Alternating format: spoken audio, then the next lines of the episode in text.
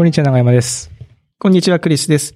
おっさん FM は毎週金曜日、クリスと長山が気になった出来事やおすすめしたい本や映画をゆるゆるとお届けするポッドキャストです。今週もよろしくお願いします。よろしくお願いします。はい。4月です。早っ。ええ暖かくなってきましたしね。うん。桜も咲いて、はい。どうでしょうかね。この、まあ収録の時期では、え卒業式が終わったぐらいかな。あの、ね、いろんなイベント開催見送りとかの中では、割とその卒業式とかは、あの、規模を縮小したりしてね、うん。やったりとか、いやー、卒業式やりたいよね。やりたい。入学式もやりたい。入学式、卒業式はやっておいた方がね、うんあの別にその規模はちっちゃいとはいえね。まあそうそうそうそう、やっていた方が、まあ、後々以外もね、ちゃんと思い出になりますからね。ううんん。で、あとね、この春っていうと確定申告。長山さんがあの、この時期になるとツイッターに確定申告の文字が踊りやすくなるそうそうみたいなね。まあ、あの、確定申告自体は、えっと、3月で本来は申請をせねばはい締め切り。あかんという感じなんですけども、今年はウイルスの影響で。えーまあ影響で、うん。えー4月まで延長はいはいはい。っていう風な状況になっているということなんですけども、まあ、僕はその確定申告、そのまあ辛い辛いと言いながらも、その重たるメインの書類作業みたいなのは税理士さんにお願いしてるんですね。その、その手前のいろんなその1年間の書類を集めたりするのを、まあ毎月きちんとやってれば別にあの時期に苦労することないんですけども、まあそういうことができるようなタイプじゃないので、まあ、やれ、やんなきゃなってなってから、あらゆる書類をこうかき集めてきて、はい。税理士に渡して、あれがない、これがないって言われたら、あ、すいません、つってこはいう出すみたいなことをする気持ちの辛さみたいなのがあるんですけども。で、まあ、税理士さんにこういろいろ書類作ってもらって、まあ、今年1年、こう、こういう感じのす、あの、そう、あの、1年でしたね、という、その、経理的な総括みたいなのをしてくれるんで、まあ、そういう面談を、に行ったんですよ、この間。はいはいはい。で、まあ、こういう売り上げがあって、まあ、こここうで、税金がいくらぐらいでこうなって、まあ、こういうふうにすると、こう、節税できたりとか、うん。うん。こういうところにもうちょっとお金を使ってみたりするともいいかもしれませんね、みたいな話とかっていう、こう、まあ実務的な話うん。もしたんですよ。で、で、で、ぼで僕家買ったって話をして、うん。してっていうか、まあ住宅ローン減税ってういうのがん。あるので、まあその件の話とかもして、まあこれでこのぐらい減税になってますよという話をして。で、その流れで、まあ、まあ結構お手頃で買いましたね、みたいな話をして、実は僕も買ったんですよ、家を。おーあそうなんですかって。そう。な、その、自分が勤めてる事務所の、まあ、目の前に、のマンションが空いたので、って言って。で、僕の税理士さん割とこう、なんつうかね、こう、まあ、同い年なんですけども、僕と全く性質が違うというか、割とこう、まあ、雑に言うとこう、チャラい感じなんですよ。そもそも、僕 DJ のイベント、いくつか出てる中で、前にあった、ちょっとお、たくさん人が来るイベントで、その一緒に DJ 探してたら、税理士さんが DJ できると。ほうほうほうほう。じゃあ、それ面白いからやってもらおうよってなって、お税理士さん呼んだんですよ。ほうほうほう。で、話聞いてみたら、いや、月1ぐらいで、その、木屋町ってその京都の割とこう、繁華街の,、のお店で、月1で J-POP の DJ イベントやってたんです、みたいな。へー。去年ぐらいまでみたいなへー。ゼリスさんが？そおう。なんで、なんかこう、すげえ手慣れた感じで、J-POP をボンボン流してきて。なるほど。うんなかなか、イメージがね、やっぱ税理士さんっていうそうそうそうと硬いお仕うん事。事業ってなるとね、なんかね、うん。なのかなと思ったら、結構そそういう感じだったりとかして、で DJ 税理士かっこいいな、みたいな。うん。で、まあそういう、そういう感じなんで、で、部屋の写真とか見せてきたんですよ。ほう。まあここういう感じです。うん内装結構凝ってってたら、まあ、うわすごい感じ、その、なるほどね、みたいな感じの、その人のキャラを合わせ、あ、なるほど DJ やってそうな感じの部屋だったんですよ。おしゃれな感じの。部屋で、ほわーと思って。で、あ、リビング結構広くしたんですね。で、これと寝室ともう一部屋ゲーム部屋があって、って言われて、う。ゲーム部ゲーム部屋ってほう言わうん。えゲームめっちゃ好きなんですか？へ部屋す、部屋作るぐらい好きなんですか？って。いうん。や、実はあの、ちょっとプロゲーマーになりまして、って言われて。え、税理士さんが？そう。え？プロゲーマー？うん。スタバで、え？って言って、大きな声 出ちゃって。はあう。ん。え、プロゲーマーってどういうことですか？って言って。プロゲーマーはその、大会に出る、うん。その、e スポーツ的なプロゲーマーと、うん。もう一つはその、ストリーマーって言って、いわゆる YouTube とか、Twitch とか、そういうゲームのストリーミングサービスで、ストリームして、それの対価、広告収益の対価を得るみたいな人たちも、まあ、プロゲーマーとして、というふうに言われている。いくつか、そのプロの中でも、いろんな、そのプロとしての収入の得方みたいのがあるらしく、そのストリーマーっていうのをやっていて、で、まあ、京都でこうチームがあって、で、その中で所属してやってるんですよ、みたいなこと言ってて、へえ、え、ストリーマーをやってる？そう。まあ、そのまだ収入としてはビビたるものなんですけども、まあでもお金が発生してるからプロであるっていうこと。へえ。な、なんなんですかね？税理士さんと全然真逆のいところにありるん。うん、なんかでもやっぱりこう、なんですかね、趣味でも全力投球みたいな感じの面白さが確かに。あってね、うん。多分 DJ も音楽好き、面白そうだなとか、DJ か多分かっこいいなとか、そういう最初はそういうところから始まったと思うんですけども、だから月1でなんかイベントするみたいなところまでこう、突き抜けるとか、ゲームもまあもちろん最初最初ね、面白いなって始めたんだろうけど、それでこう収入を得るところまでやるみたいな、すごいですそね。の突き抜けっぷりが、その同い年なんで、同い年なんそうそうそう。なるほどうん、だからこれはちょっとなんだろうな。負けてられ負けてられないなっていう、そういう意味でもこう、しいい刺激になりましたね。ポッドキャスト部屋作ります。ポッドキャね、スタジオですかね。スタジオね、収録スタジオ。っていうか、ゲーム部屋と、ゲーム部屋と映画部屋はもう夢ですよ。男の夢。男の夢じゃないですか。うん。あと、お酒を棚に並べるみたいあ、な。バーカウンターみたバいーカウンターみたいなの。別にそんな飲まないけど、なんか、その辺は、なんか、あると、なんだろうね、別にそんなに使わないかもしれないけど、まあ、書斎が、書斎が欲しい人って一定数いますよな。ね。確かに。僕ね、ちょっとまあ、昔あるつてで、ある有名漫漫画原作家の。方のお家にお邪魔させていただいたことがあったんですけども。あの、まあ、おとても大きな家で、はい。迷子になるんじゃないかなってぐらい。そんなに？わマジマジで。ええうん大きな家で、かつ、地下室があって。あ、地下室も欲しいね。うん。そう地下室に行ったら、プロジェクターバーンってあって、ほゲームバーン置いてあって、はあバーカウンターバーンってあって、これかみたいな。欲望の、欲望の部屋じゃないですか、そんなの。快楽の部屋です。そう。そんなんあって、これは素敵なお部屋ですね、みたいな。いや、もうね、最高じゃないですか、そんな部屋があったら。そんな部屋にこを作りたいって言ったら絶対家族から、なんで家族から離れたいのかとか、そのこもりたい理由があるのかって絶対言われるけど、ね、あと、ねあとそんな部屋作ったら絶対子供が悪さしますよ。しますね。あのタイマーパーティーします。タイムパーティーっていうか、その、そう、葉っぱのね、その、なんかね、まあ、要は日中いないからね、大人はね。うんまあ、よくないんだけども。はい。いや、いいですね。まあそんな、いやー、素晴らしい。面白い DJ さんでしたという。え DJ さん、ー、DJ さんじゃねえ。税理士。税理士ね。なんだかわかんねえんで。プロゲーマーでもある。はい。はい。えー今週はですね、お便りが届いております。はいお便りを読ませていただきます。えーラジオネーム、くだくらげさんからですね。えー知り合いですね。はいえクリスさん、長山さん、こんにちは。こんにちは。こんにちは。毎週楽しく聞いていますあ。りがとうございます。私は最近、ルテンの地球という映画を見ました。えー友人が見たというのを聞いて、そういえばクリスさんがその話をしていたなと思い出し、ネットフリックスで見たのですが、えー見たのですが、えー内容はぶっ飛んでいて、ファーイの連続でしたが、映像は本気で作ってる感じで面白かったです。うんあと、普段あまり見ない中国の作品ということで、そういうお国柄的な部分も垣間見れたのが良かったです。ネットフリックスで見れるおすすめの映画があったらまた教えてくださいと。うん、僕が紹介した時に見てくださいね。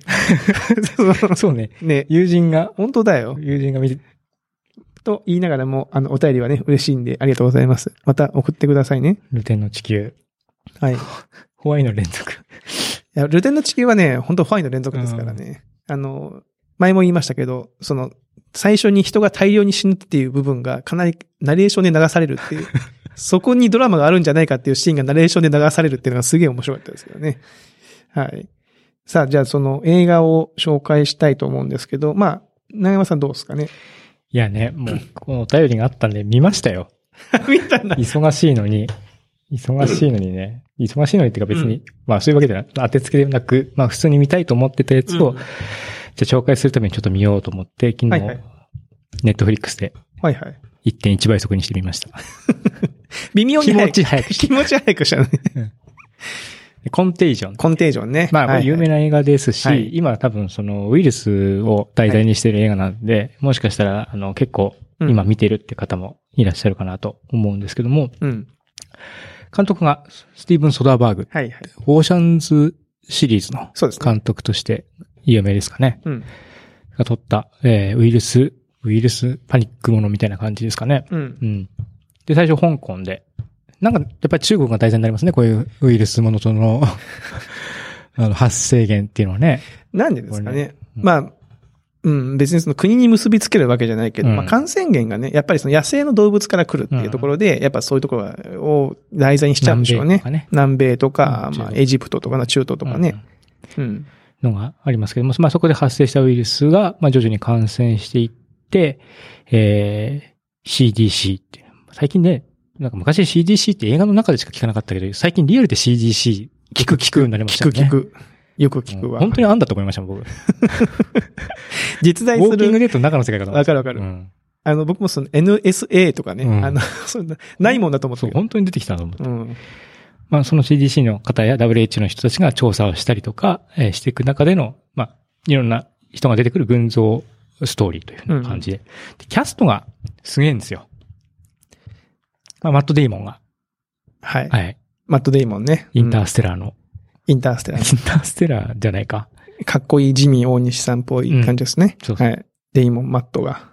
オーシャンズシリーズも出てるし、まあ、僕、うんインターステラーの、なんか、マット・デイモンの使われ方がすごく好き好きなんで、はい僕は彼彼の、えっ、と、代表作は僕の中でインターステラーに完全に置き換わっちゃってるんですけど。あれがないよ。マット・デイモンはまあ、あの後マット・デイあの火星に置き去りにする映画に出てたから、なんか同じ映画がなるかなと思いましたけど。ねまあ、あと、はいえー、ローレンス・フィッシュバーンはい。ね。えーマトリックスのねマトリックスのね。うん。ああの、ね。モーフィアス。はい。で、ジュードロジュードローね、ガタカね。ー。うん。はい。と、で、あれですよ。えっ、と、名前、名前すぐ出てこないね。グイニス・そうそパトローでしょ。うそグイニス・パルトローでしょ。う。うん。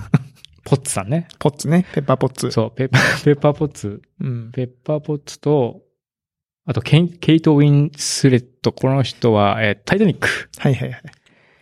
そしてマリオン・コティアールっていう、これインセプションの奥様の、はいはい。主人公の奥様の役をやってた方と、まあそうそうたる。そうそうたるメンバーです。やっぱね、ソダーバーグ監督が、やっぱ、いい監督なんで、うん来ちゃうんですよね、人がね。いい、やっとるぞって言ったらこんだけパッと集まっちゃう。あ集まっちゃうんですよね。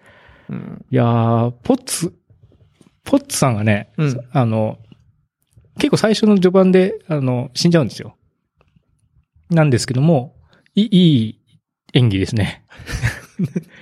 演技が良かったです。うん。死に演技がすげえ、さすがだなと。リアルうんリアルだった。ちょっと怖えなと思って。うん。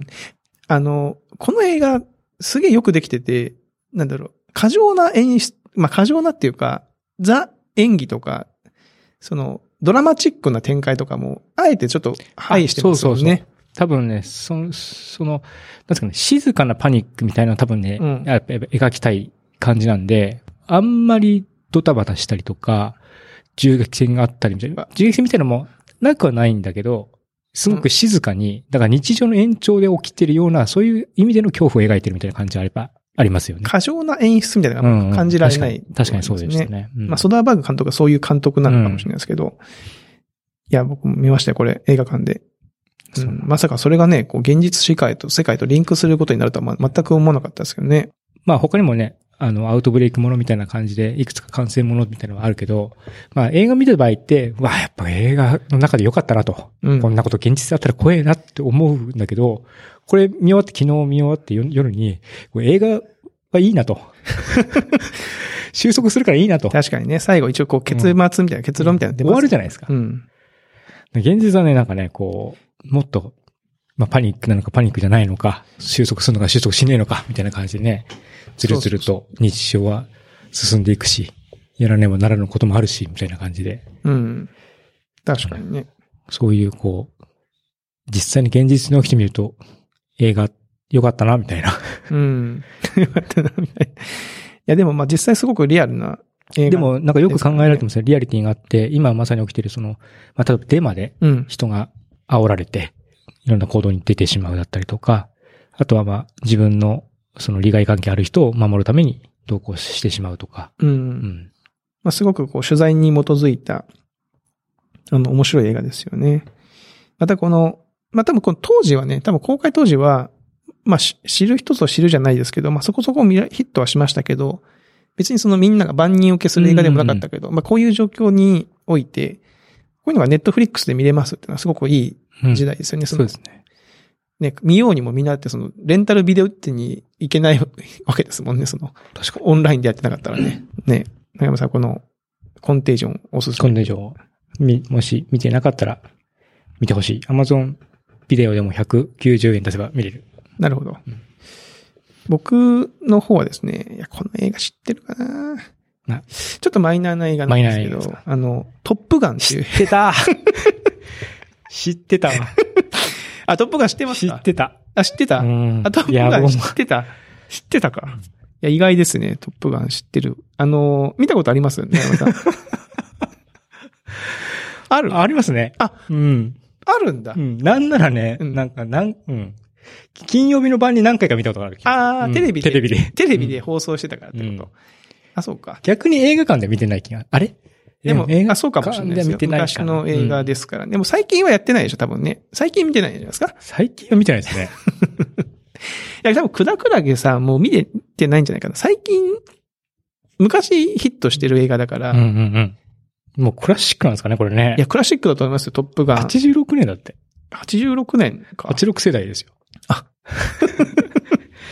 確かに86世代が生まれた年の映画ですね。うん。あのーなんでこれを挙げたかっていうと、まあ、まずその、もうすぐ続編が出るんですよ。なんと。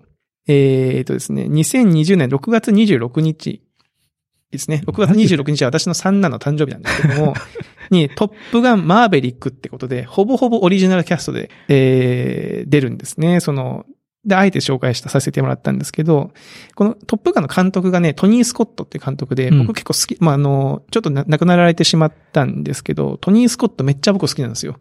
トニー・スコットって何？トニー・スコットはね、あの、リドリー・スコットの、えー、どっちだろうな？お兄ちゃんがリドリー・スコットか。で、弟の方か。うんうんリドリー・スコットはね、有名なあの、エイリアンとか、うん。グラディエーター。とかでしょ？あでトニー・スコットの方はもっとポップな映画撮ってて、トップガン、ビバリー・ヒルズ・コップ2とかあと、デイズ・オブ・サンダーとか、トゥルー・ロマンス。あと僕めっちゃ好きなクリムゾン・タイドね。あの、潜水艦映画。うんクリムゾン・タイドとか、エネミー・オブ・ああ、アエネミー・オブ・アメリカ。あメリカ。スパイゲームね。ああ、ああ。めっちゃいい映画撮ってるんですよ。クリスさん好きそうな。もう大好き、もうね。トニー・スコット大好きそうな。ね。ああ、なるほど、なるほど。あの、いい。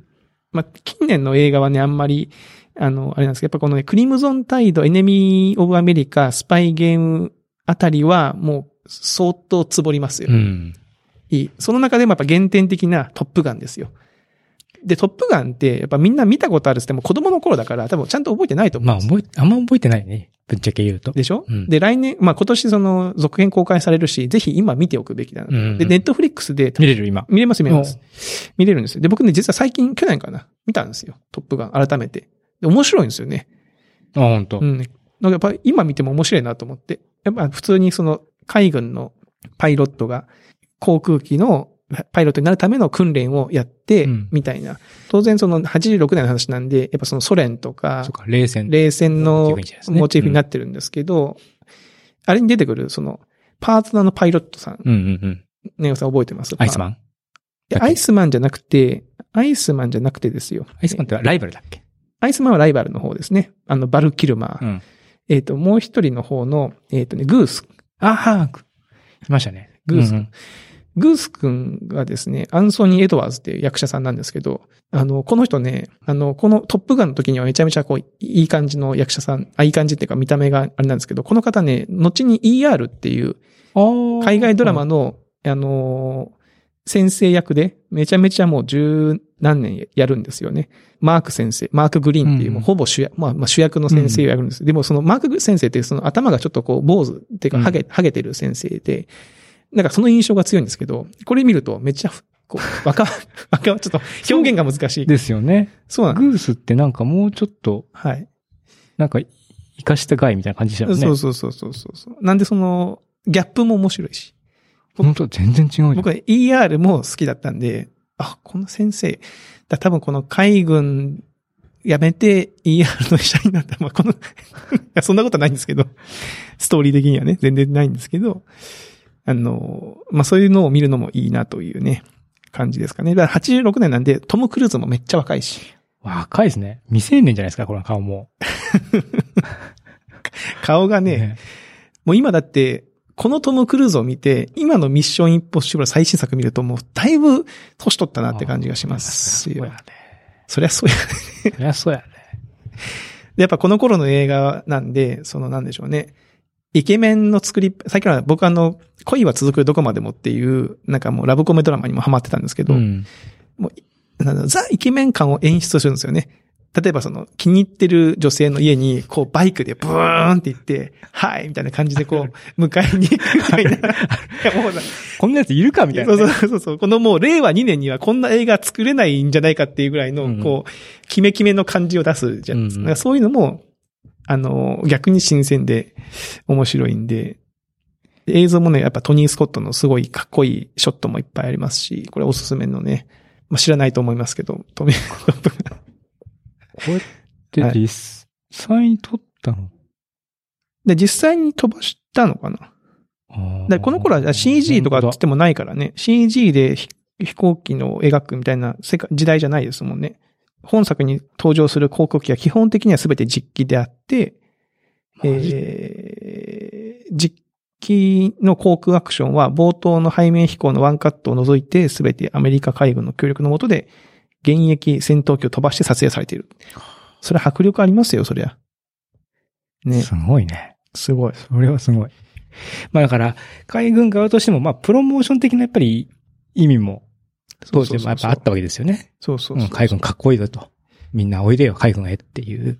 あ、そうそうそう。うんまあ、海軍かっこいいよ、みたいな。で、今続編作ってるじゃないですか。最近トム・クルーズといえば、ミッション・インポッシブルで訓練して自分で何でもやる君になってますから、うんこれもしかしてその航空機まで自分で操縦するんじゃないかみたいな、その、あのー話にね、こうなりましたけどね。はい。まあまあそこはちょっと実際どうかはちょっと、あの、メイキングとか見てみないとわかんないですけど、え、トム・クルーズ出るの？あ、そうだよ。そうそうそうそう。続編だから、現役、その当時のキャストが出るんですよ。あの、アイスマンも出ますよ。どういう座組で？多分、多分、だってもうだって新人そうそうそう、トパイロップ、じゃないでトップガンでは新人パイロットっていうか、その、訓練生みたいな感じだったでしょうん。で、アイスマンとライバル、ねライバル。おっさん出てきたらね、新人感ない。逆ですよ。今度は、育てる側に回るわけですよ。ロトップ、ああ、なるほど。トップガンをね。ロッキーメソッドですよ。ロロッキーも今、ね。ね、あの、トレーナー側に回って、あの、若者を育ててるじゃないですか。あのメソッドを使ってますから。あの、逆にその、現役を退いて、次世代の精鋭パイロットを育成する教官になったトム・クルーズを中心に描かれる予定ってなってますね。でも実はトム・クルーズがスパイでみたいな。で、アイスマンと、そう。背面飛行したら実はトム・クルーズがこう、張り付いて戦闘機に張り付いてるみたいな。お、オープニング。今ちょっとメッションインポッシブルの撮影止まってるらしいんでね、もう一緒に撮影しちゃうかみたいな 感じにはならないです。ならならないです。もうこっちは多分撮影は終わってんじゃないかな。もう、もうすぐ公開なんでね。はい。なんで、ぜひとも、あの、トップガンを見て、トップガンマーベリックを見てほしいというね、話でございました。はい。はい。というところですかね。はい。あの、くだくらげさん、お便りありがとうございました。あの、おっさんステッカーをね、えー、あ、でも、なんか住所くれてないので。そうかまあいらないお会い、お会いした時に。会った時にね無理やり押し付けようかなと。押し付けてあげましょうかね。はい。引き続きお便り、質問など、あの、お待ちしておりますので、よろしくお願いします。では、えー今週のおっさん FM はこの辺りということで、えーまた来週お会いしましょう。さよなら。さよなら。